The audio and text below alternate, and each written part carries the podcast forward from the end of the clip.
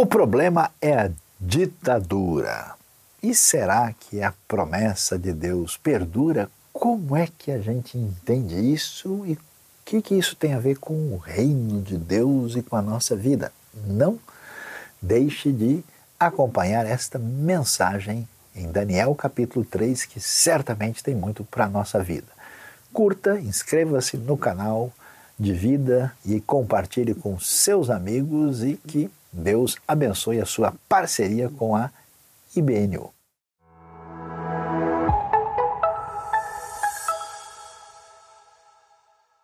Com muita satisfação, neste momento de celebração, vamos agora falar sobre a palavra de Deus, a mensagem que vem das Escrituras da Bíblia, referência para a nossa vida. E hoje o nosso tema será contra a ditadura, a promessa perdura. E eu chamaria agora a sua atenção para ver o que nós lemos em Daniel, capítulo 3, o famoso livro do profeta Daniel, que fala sobre visões apocalípticas e o desfecho da história. Daniel 3, a partir do verso 13 diz o seguinte: Furioso, Nabucodonosor mandou chamar Sadraque, Mesaque e Abednego. E assim, eles, assim que eles foram conduzidos à presença do rei, Nabucodonosor lhes disse: É verdade, Sadraque, Mesaque e Abednego, que vocês não prestam culto aos meus deuses, meus deuses nem adoram a imagem de ouro que mandei erguer, pois agora, quando vocês ouvirem o som da trombeta, do pífaro, da cítara, da harpa, do saltério, da flauta dupla e de toda espécie de música, se vocês se dispuserem a prostrar-se em terra e adorar a imagem que eu fiz, será melhor para vocês. Mas se não adorarem, serão imediatamente atirados numa fornalha em chamas e que Deus poderá livrá-los das minhas mãos. Sadraque, Mesaque e Abidnego responderam ao rei, ó Nabucodonosor, não precisamos defender-nos diante de ti. Se formos atirados na fornalha em chamas, o Deus a quem prestamos culto pode livrar-nos e ele nos livrará das tuas mãos, ó rei. Mas se ele não nos livrar, saiba, ó rei, que não prestaremos culto aos teus deuses, nem adoraremos a imagem de ouro que mandaste erguer. Nabucodonosor ficou tão furioso com Sadraque, Mesaque e Abednego que o seu semblante mudou. Deu ordens para que a fornalha fosse aquecida sete vezes mais do que de costume e ordenou que alguns dos soldados mais fortes do seu exército amarrassem Sadraque, Mesaque e Abednego e os atirasse na fornalha em chamas. E, três, e os três homens vestidos com seus mantos, calções, turbantes e outras roupas foram amarrados e atirados na fornalha extraordinariamente quente. A ordem do rei era urgente, a fornalha estava tão quente que as chamas mataram os soldados que levaram Sadraque, Mesaque e Abednego. E estes caíram amarrados dentro da fornalha em chamas. Mas logo que o rei Nabucodonosor, alarmado, levantou-se e perguntou aos seus conselheiros: Não foram três os homens amarrados que nós atiramos ao fogo? Eles responderam: Sim, ó rei. E o rei exclamou: Olhem, estou vendo quatro homens desamarrados e ilesos andando pelo fogo, e o quarto se parece com um filho dos deuses. Então Nabucodonosor aproximou-se da entrada da fornalha em chamas e gritou: Sadraque, Mesaque e Abednego, servos do Deus Altíssimo, saiam, venham aqui. E Sadraque, Sadraque Mesaque e Abednego saíram do fogo, e os sátrapas, os prefeitos, os governadores, os conselheiros do rei se ajuntaram em torno deles. E comprovaram que o fogo não tinha ferido o corpo deles, nem um só fio de cabelo tinha sido chamuscado os seus mantos não estavam queimados e não havia cheiro de fogo neles. Disse então Nabucodonosor: Louvado seja o Deus de Sadraque, Mesaque e Abednego, que enviou seu anjo e livrou os seus servos. Eles confiaram nele. Desafiaram a ordem do rei, preferindo abrir mão de sua vida prestar culto e adorar a outro Deus que não fosse o seu próprio Deus. Por isso eu decreto que todo homem de qualquer povo, nação e língua que disser alguma coisa contra o Deus de Sadraque, Mesaque e Abednego, seja despedaçado e a sua casa seja transformada em monte de entulho, pois nenhum outro Deus é capaz de livrar alguém dessa maneira. Então o rei promoveu Sadraque, Mesaque e Abednego na província da Babilônia. Esse relato do texto de Daniel, ele chama muito a nossa atenção, porque nós estamos falando de que momento da história? Nós vamos nos lembrar que Nabucodonosor é o grande soberano da Babilônia que vai conquistar Jerusalém.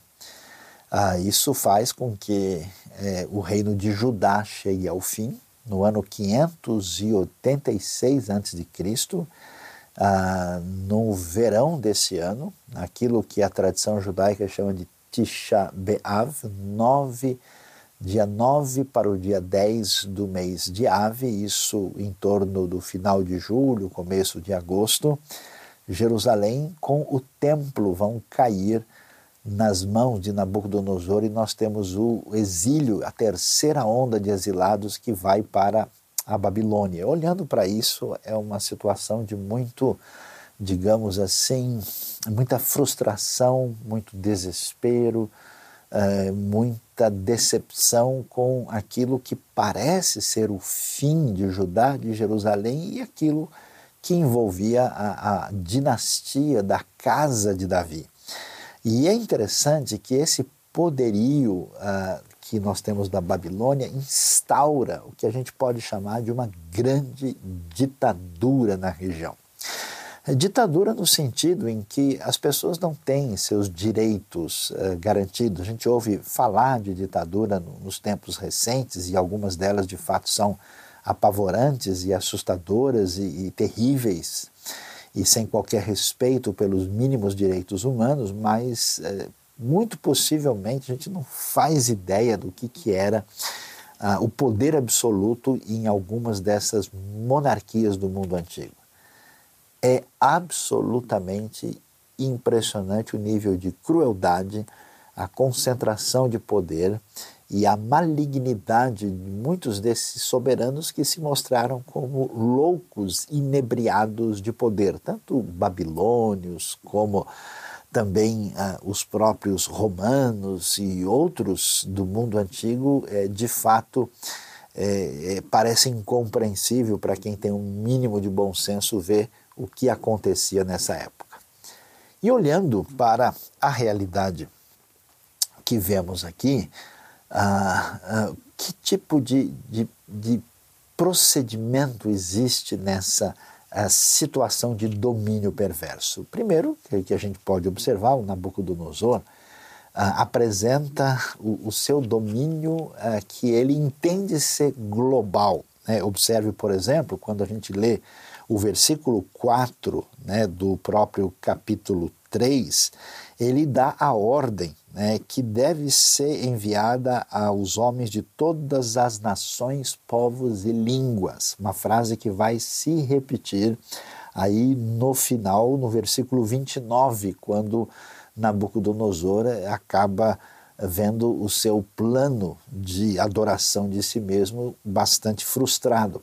Mas o que, que a gente vai ver é que aquela ideia de que Deus, com a sua bênção, com o seu domínio, o seu reino, haveria uh, de atingir todas as nações, ela é meio que contrabandeada.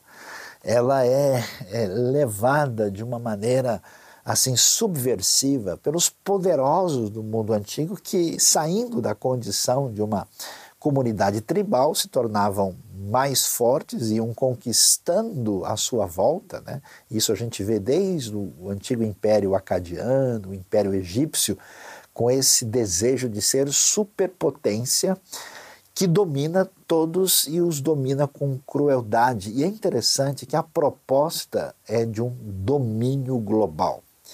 Nesse sentido, a ditadura é uma ameaça que perdura quando um ser humano, um líder, estabelece ah, uma proposta de conquista que se espalha por toda parte e pretende ser universal. E é curioso como é que a Bíblia mostra isso, porque o povo da fé, né, aquilo que Deus uh, revela ao povo de Israel, que vai carregar essa, essa proposta de liberdade é, dedicada ao único que é soberano de verdade, ele está sempre nesse contraponto, está sempre assim nesse enfrentamento dessa ditadura que é uma proposta que perdura e ameaça a toda a realidade global. E a gente observa isso. E esse domínio ele é interessante. Ele necessariamente toda proposta de ditadura, de domínio perverso, ela precisa contar com a questão religiosa como um aspecto fundamental a ser discutido. Não é interessante que o rei da Babilônia, em vez dele simplesmente é, é, mandar um decreto dizendo, olha, todo mundo deve fazer o que nós ordenarmos. Não, ele, ele estabelece um, uma realidade cultica.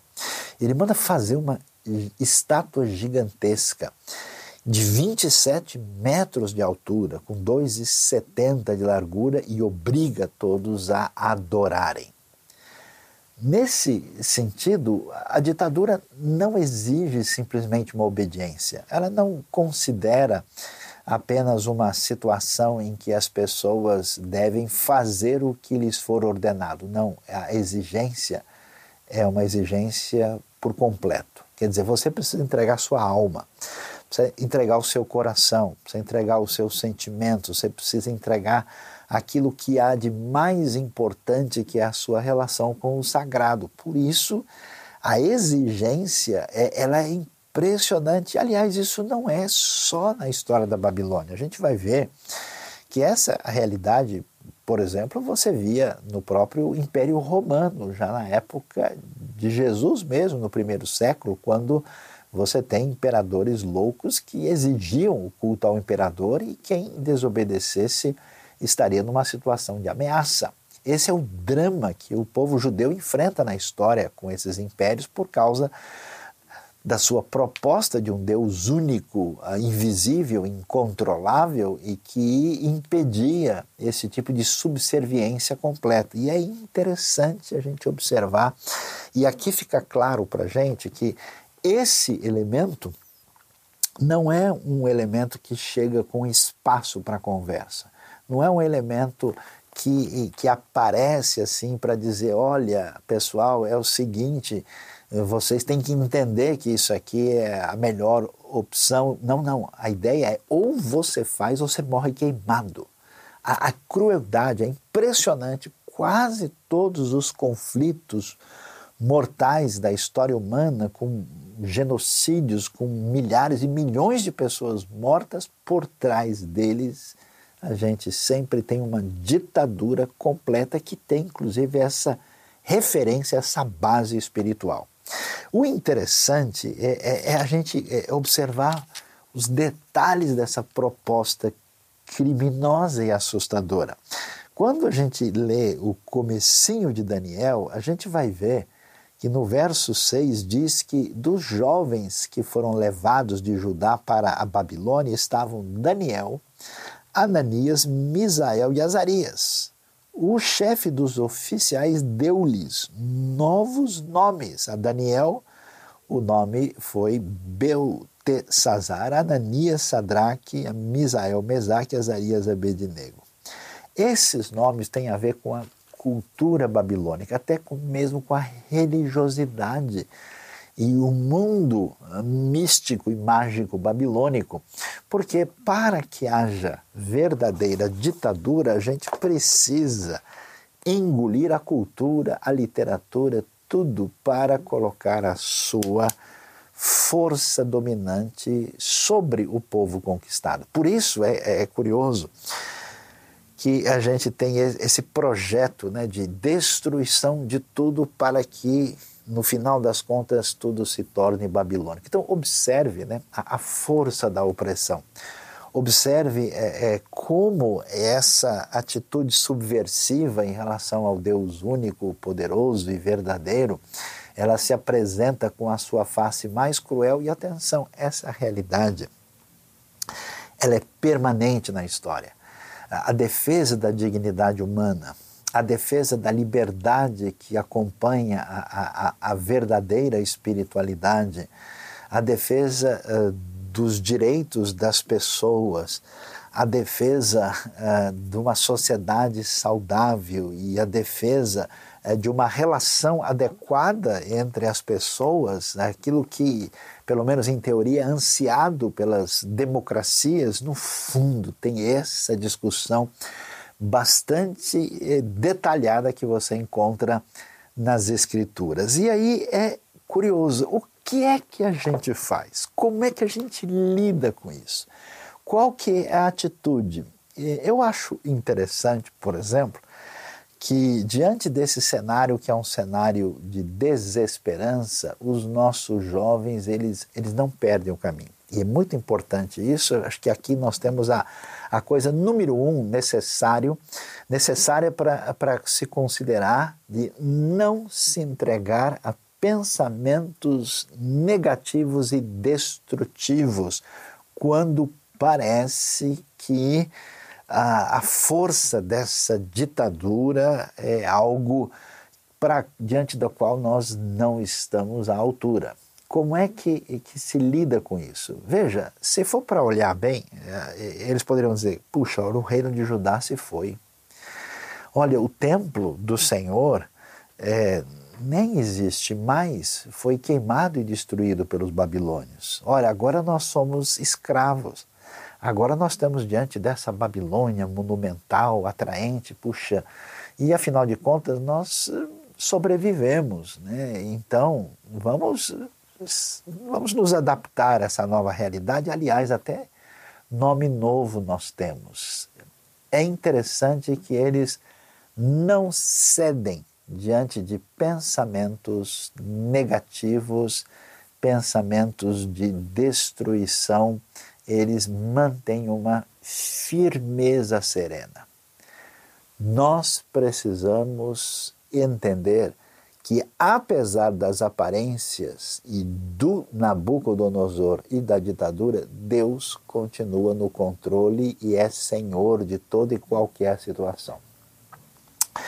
E aqui nós temos um ponto de partida número um para lidar com a nossa vida, para lidar com a situação que está à nossa volta, para lidar com aquilo até que envolve com a, a geopolítica mundial, é essa consciência que nos dá força, que nos dá firmeza e que permite que a gente enfrente toda e qualquer situação.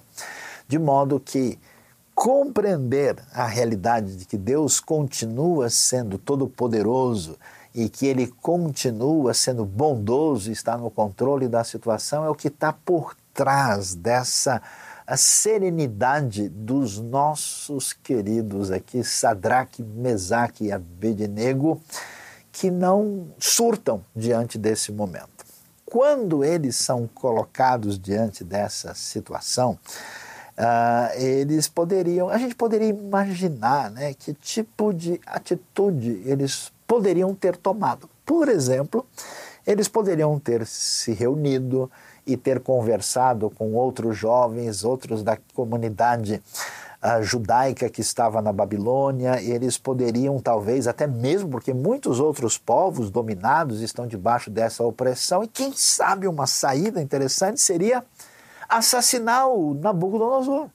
Fazer uma espécie de plano dizendo: olha, é o seguinte, a gente precisa ver esse rei é perverso demais, o que ele está fazendo é muita maldade, então vamos dar um fim nisso. E então poderiam ter planejado, mas eles não fazem isso. Eles não vão lutar em nome de Deus com armas humanas, não vão fazer nada a partir de uma atitude que, no final das contas, se baseia numa descrença de que Deus tem o controle e o domínio da situação. É interessante que eles não agem assim. E eles também não buscam, talvez, um tipo de protesto público, um arrebanhamento de pessoas para tentar enfrentar a situação. Eles mantêm uma calma, uma firmeza e uma tranquilidade que chama a nossa atenção.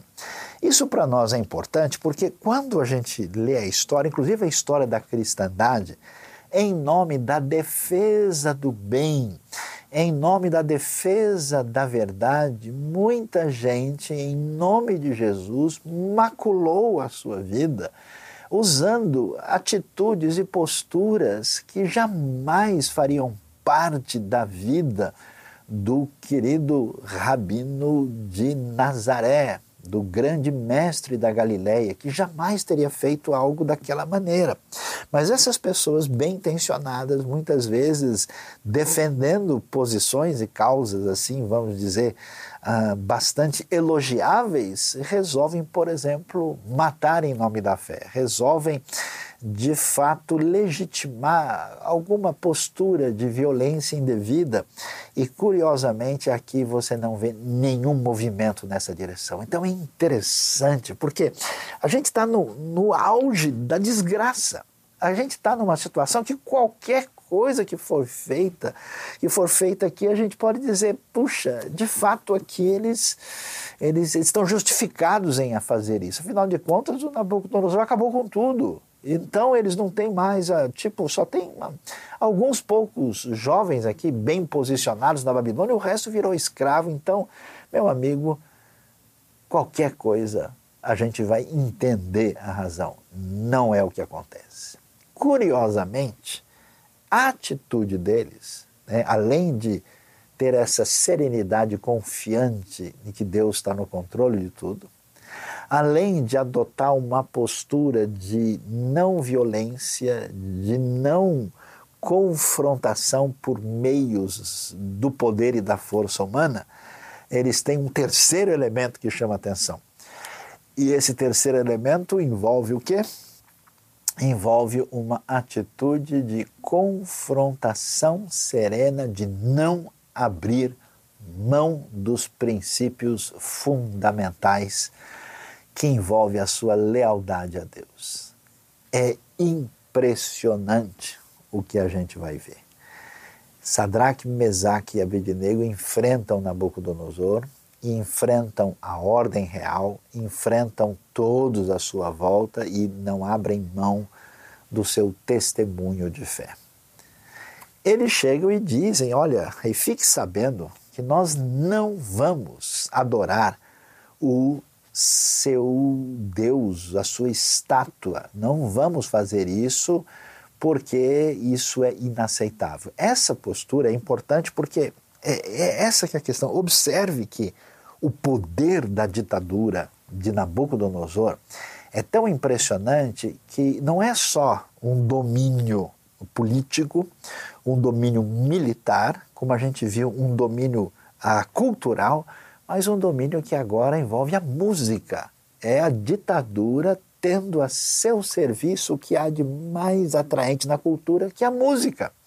Então Nabucodonosor não coloca lá a estátua, o santuário e falou, pessoal, vão lá adorar. Não, tem todo momento, tem ali a apoteose da idolatria, tem ali, inclusive a Bíblia faz questão de dar até a lista dos instrumentos que estão lá, e olha como é detalhado, ela menciona a trombeta, o pífaro, a cítara, a harpa, o saltério, a flauta dupla e toda espécie de música. Todo mundo deve se prostrar e adorar a imagem de ouro.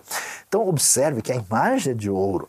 Observe o clima assim que a gente tem absolutamente cinematográfico. Você vê toda essa orquestra funcionando, todo o apelo de todo tipo, mas os jovens de Judá dizem não, e não é não. E é tão importante isso por quê? Porque a sedução da aliança com o poder, a sedução daquilo que você pode receber. Imagine se esses jovens se entregam, uh, que tipo de, de, de, futuro poderiam ter na Babilônia, uh, e até olhando para a realidade, sendo práticos, podemos dizer, já que tudo se foi, a gente eh, sobrou aqui e, e agora nós temos até novos nomes. Bom, Deus vai entender a necessidade e isso aqui a gente pode fazer só pro forma, só, digamos assim, né, da boca para fora, Mas no fundo a gente continua acreditando como a gente quer e a gente faz o teatro aqui, participa desse circo quase que hollywoodiano e agrada o rei e depois a gente dá um jeito. Não, não funciona assim. Isso é muito valioso porque na prática esse fascínio da ditadura babilônica que está aqui, ele, ele, ele nos convida para fazer parte. E você sempre terá essa tentação de abrir mão da verdade, dos princípios reais da fé, daquilo que envolve um compartilhar do holofote idolátrico da maldade, para com isso ganhar alguma força, algum poder e, de certa forma, construir ao lado da estátua a sua própria estátua. E talvez seja essa a, principal fonte de corrupção que atinge a vida de tantas pessoas no universo religioso ou até mesmo fora do ambiente formalmente assim chamado. É interessante. O que que Deus espera daqueles que mantêm a sua relação de aliança com eles, que eles não partam para a violência, que eles uh, não se desesperem, não se entreguem a sentimentos negativos, mas que eles não abram mão de jeito nenhum da sua fidelidade. E é interessante isso, é muito especial ver, e eu fico impressionado né, é, com a postura deles. Eles dizem, ó, Nabucodonosor, não precisamos defender-nos diante de ti. Só diz isso quem confia no Deus único e verdadeiro. E eles dizem: Nós não prestaremos culto aos teus deuses, nem adoraremos a imagem de ouro que mandaste erguer. Ah, Nabucodonosor fica furioso diante dessa situação. Agora, é interessante, a pergunta que agora vem para nós é: por que a fidelidade? Por que tanta gente se afirma do lado de Deus? Por que tantas pessoas estão em ambientes religiosos, evangélicos ou não, sugerindo uma relação de proximidade para com Deus? A pergunta que se levanta para nós é que, se diante da ditadura e de outros elementos que possam nos atrair para ganharmos alguma coisa com a nossa subserviência e aliança diante disso, se esse tipo de coisa não nos acompanha na nossa relação de fé para com Deus. E aí é que chega a situação. A pergunta é: por que você serve a Deus? Por que você se chama cristão? Qual é a razão ah, do seu comprometimento de fé? É mera tradição? É para acompanhar a família? é porque de repente isso pode pegar bem no ambiente social e onde você está inserido, é porque você acredita que você está fazendo um investimento certo, que se você servir a Deus você vai ganhar mais com isso, e se você talvez fizer o oposto você vai pagar caro. Quer dizer, o seu interesse é manipulativo, é ganhar, é, é, é, na verdade, um caminho semelhante ao da idolatria, eu acho extraordinário o ensino da Bíblia. Por quê? Porque diante disso, os nossos amigos chegam para o Nabucodonosor e dizem abertamente o seguinte: que o Deus a quem servimos, ele pode nos livrar e ele, até mesmo podemos dizer que nos livrará. Ah, mas fica sabendo que se ele não nos livrar, saiba o rei que não prestaremos culto aos teus deuses. Você prestou atenção? Você viu que o texto está dizendo para nós aqui? Eles estão dizendo: olha, ó rei, pode jogar a gente na fornalha o rei ficou maluco. Né? É interessante que essa egolatria do mundo ditatorial não aceita um questionamento. Eu fico impressionado com pessoas fanatizadas por qualquer coisa que, que venha a, a captar né? aí a, a sua interioridade de uma maneira servil e perigosa, como essas pessoas eh, não conseguem é, de modo nenhum se livrar daquilo que a engoliu o seu coração, a sua liberdade, o seu sentimento. Impressionante como os grandes ditadores da história, eles tinham todo um mecanismo de fazer com que uh, toda a, a, formação, a caminhada de uma pessoa fosse de fato uma entrega uh, total, né? de modo que quando alguns desses ditadores morrem, por exemplo, é comum você ver a cena de gente chorando, se machucando, uh, e ali, tipo, a nossa esperança, o nosso Deus foi embora. É assustador isso. O curioso é como é que a pessoa serve o Deus verdadeiro. É com liberdade e serenidade. Você não vê os três falando, olha, nós temos que ser fiéis a Deus, porque se nós realmente servimos ao Senhor, é, certamente Ele nos punirá se nós fizermos alguma coisa assim. Você não vê esse clima de medo, essa neurose religiosa estranha. Você vê uma confiança serena dizendo o seguinte: Deus pode nos livrar nós não estamos mudando o nosso entendimento de Deus. Nós não estamos dizendo que Deus ficou menor. Nós não estamos transformando ele num ídolo babilônico. A gente sabe quem é Deus e não temos nenhuma dúvida disso. Mas ele pode certamente não nos livrar e isso não muda nada. Não estamos servindo a Deus para ganhar alguma coisa. Eu, eu fico fascinado com isso. São jovens, escravos na Babilônia diante de toda a glória do ouro, do poder do homem mais forte do mundo, e eles não balançam na sua segurança diante de Deus. E sabe como isso é possível? Deus não nos chama para olharmos milagres mirabolantes ou termos uma compreensão superior aos demais. Deus nos convida a confiar nele. Deus convida a gente a ser como uma criança que pega na mão do pai, que vai atravessar um corredor escuro e a gente não consegue ver nada e não sabe por onde vai passar. E Deus diz para a gente o seguinte: Eu amo você e eu sei o que eu estou fazendo, você confia em mim. E a gente não enxerga nada. A gente vai adiante. Por mais que aquela situação de instabilidade evoque toda a nossa fragilidade e limitação, a gente sabe que Deus é bom, que o seu poder é incomparável, que a sua misericórdia dura para sempre. Por isso, esses jovens dizem: olha, se Deus não nos livrar, certamente Ele tem coisa melhor. Você está assustado com a sua vida? Você está bagunçado e fragilizado, lembre-se de que Deus é bom e poderoso e Ele manda essa mensagem para o seu coração no dia de hoje. E é interessante, nesse momento que a gente tem certeza que a ditadura venceu, que não tem o que fazer, o que, o que restou de Judá, o pouco do nada vai morrer queimado.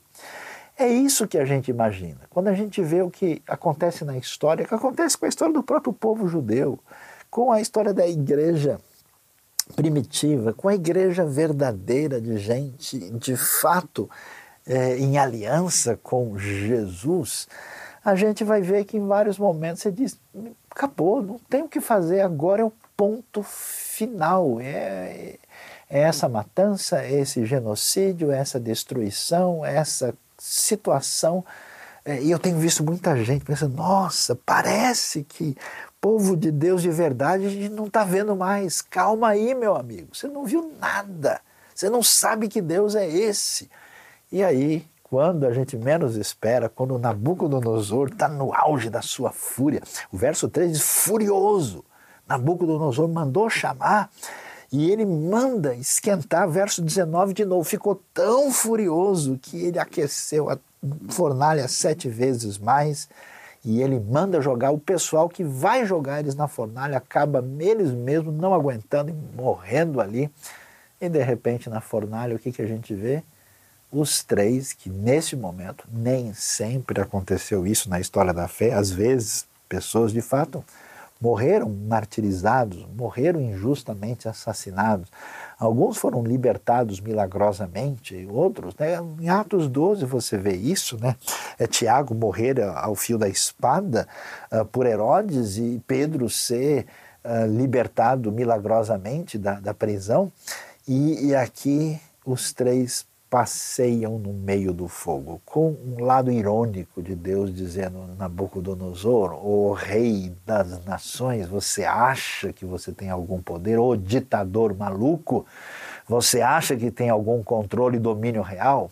Nada disso faz sentido, é puro devaneio, é pura loucura.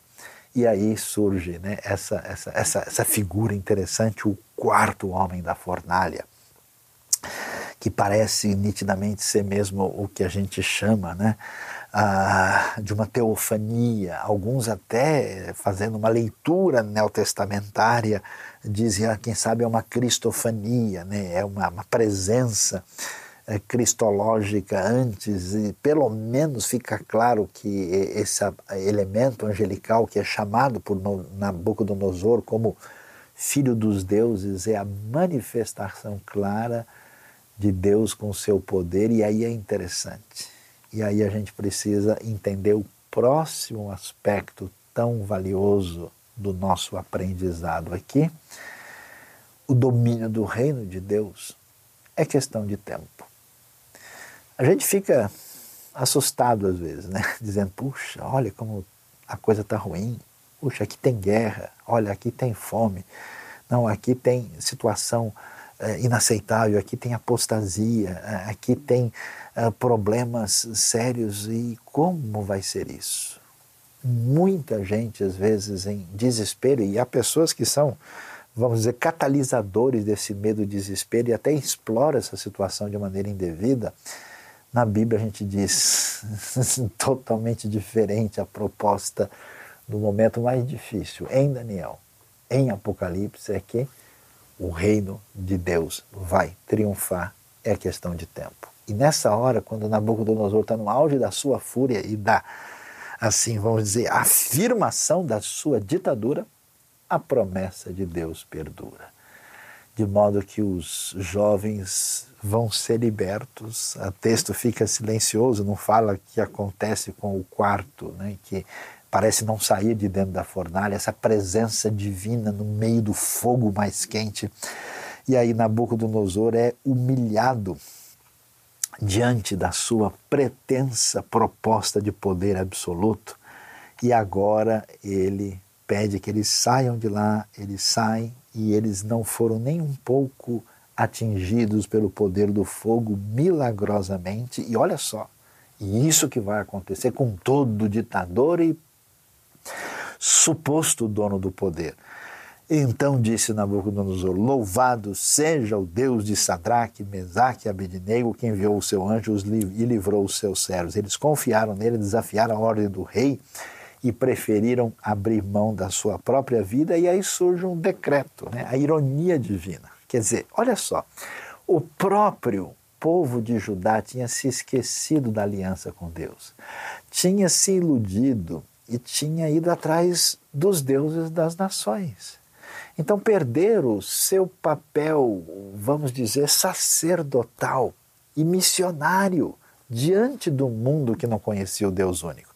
Fazendo isso, Deus, com coerência e com justiça, os entregou às nações. Por isso foram parar na Babilônia. E a gente vê isso e diz: puxa, tudo deu errado. A promessa não perdura? Ah, sim, perdura e perdura contra toda a ditadura, ditadura do nosso coração cruel que desobedece a Deus, que é a raiz de toda a ditadura que se apresenta nesse mundo. A ditadura maior começa menor no nosso coração quando todo mundo quer ser rei, todo mundo quer ser Deus e ninguém baixa a cabeça diante do Todo-Poderoso. Pois é, esse caminho chega no momento onde temos aparentemente o fracasso total, e aí você vai ver o quê? Olha, olha a ironia sagrada no texto.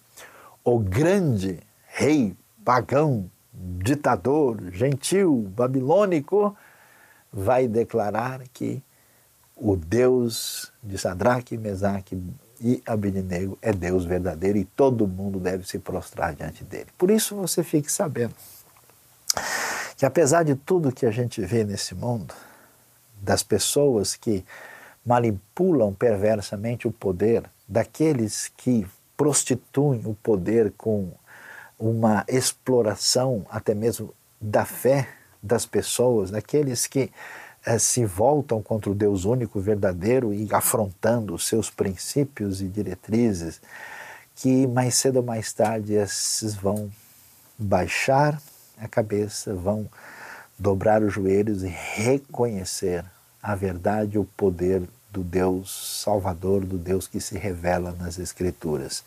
Por isso, o povo de Deus tem que estar muito bem direcionado. Preste atenção. Todo veneno que atinge a nossa vida e que nos convida a lutar contra o mal numa espécie de aliança com o próprio mal, usando as armas que eles usam, não faz parte dessa luta. Você já reparou como é que Jesus e os discípulos enfrentaram o momento mais cruel que levou à morte de Jesus, que parecia ser uma vitória romana e uma vitória de quem exercia o poder com crueldade e violência? Você já reparou como é que a igreja primitiva foi esmagada pela força do mal? Você já reparou como a igreja só perdeu muito da sua consistência e genuinidade exatamente quando ela começou a imitar o comportamento babilônico, o comportamento romano, quando no final das contas ela tenta afastar Deus do trono e ter um pouco de síndrome de Nabucodonosor, sonhando com estátua, ouro e poder, não é o nosso lugar. Hoje é dia de entender que a promessa perdura contra toda ditadura, contra o ditador que mora dentro de você, contra o ditador que ameaça dominar nossa comunidade, contra o ditador que tenta dominar a política mundial, contra o ditador que tenta ser rei aliado com o mal contra o Deus soberano, que esse sim tem domínio total. Então, meu convite a você hoje é um convite, primeiro, de serenidade, em sintonia com os jovens da fornalha. Um convite de fé, de saber que Deus continua com o seu poder e absoluta a tranquilidade no domínio da história, do mundo da igreja e da nossa vida. Um convite a reanimar o coração, porque todo Nabucodonosor, mais cedo ou mais tarde, vai ficar boquiaberto com o quarto homem na fornalha. E vai sim, mais cedo ou mais tarde, declarar a verdade que Deus revela na Sua palavra e hoje reforça ao nosso coração. E finalmente, a gente vai ver, é interessante, né? a gente vai ver que em Daniel, aqui no capítulo 2, tem o sonho do Nabucodonosor e a gente vê que a grande estátua dessa autonomia perversa, ditatorial humana, ela é derrubada por uma pedra sem o auxílio de mãos humanas. Por quê? Porque o reino de Deus, sim, ele será vencedor e ele dominará o mundo todo de uma maneira absolutamente extraordinária. É tão interessante a gente ver que no capítulo 2, verso 44, o texto diz que o Deus dos céus, na época desses reis, estabelecerá um reino que jamais será destruído que nunca será dominado por nenhum outro, destruirá todos os reinos daqueles reis e os exterminarás, e esse reino durará para sempre. Por isso, a minha pergunta para você é: se você não quer se ajoelhar diante da estátua de Nabucodonosor, a pergunta é se você está ajoelhado diante do Rei dos Reis. E se você está ajoelhado diante dos reis, do Rei dos Reis, né, daquele que é o soberano completo, a pergunta qual é o seu compromisso com esse reino? Qual é o seu compromisso com essa mensagem, com essa palavra, com esse evangelho que é destinado a todas as nações?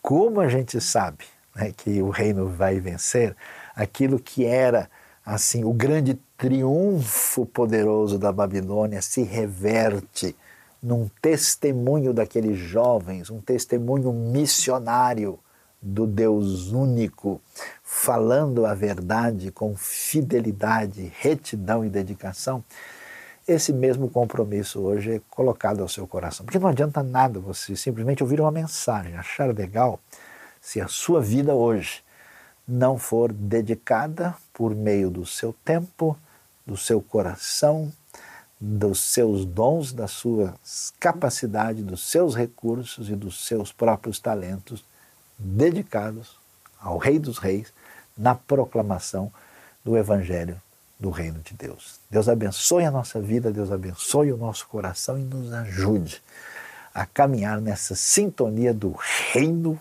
de Deus poderoso que destruirá todo mal e ele reinará para todo sempre. Amém e amém.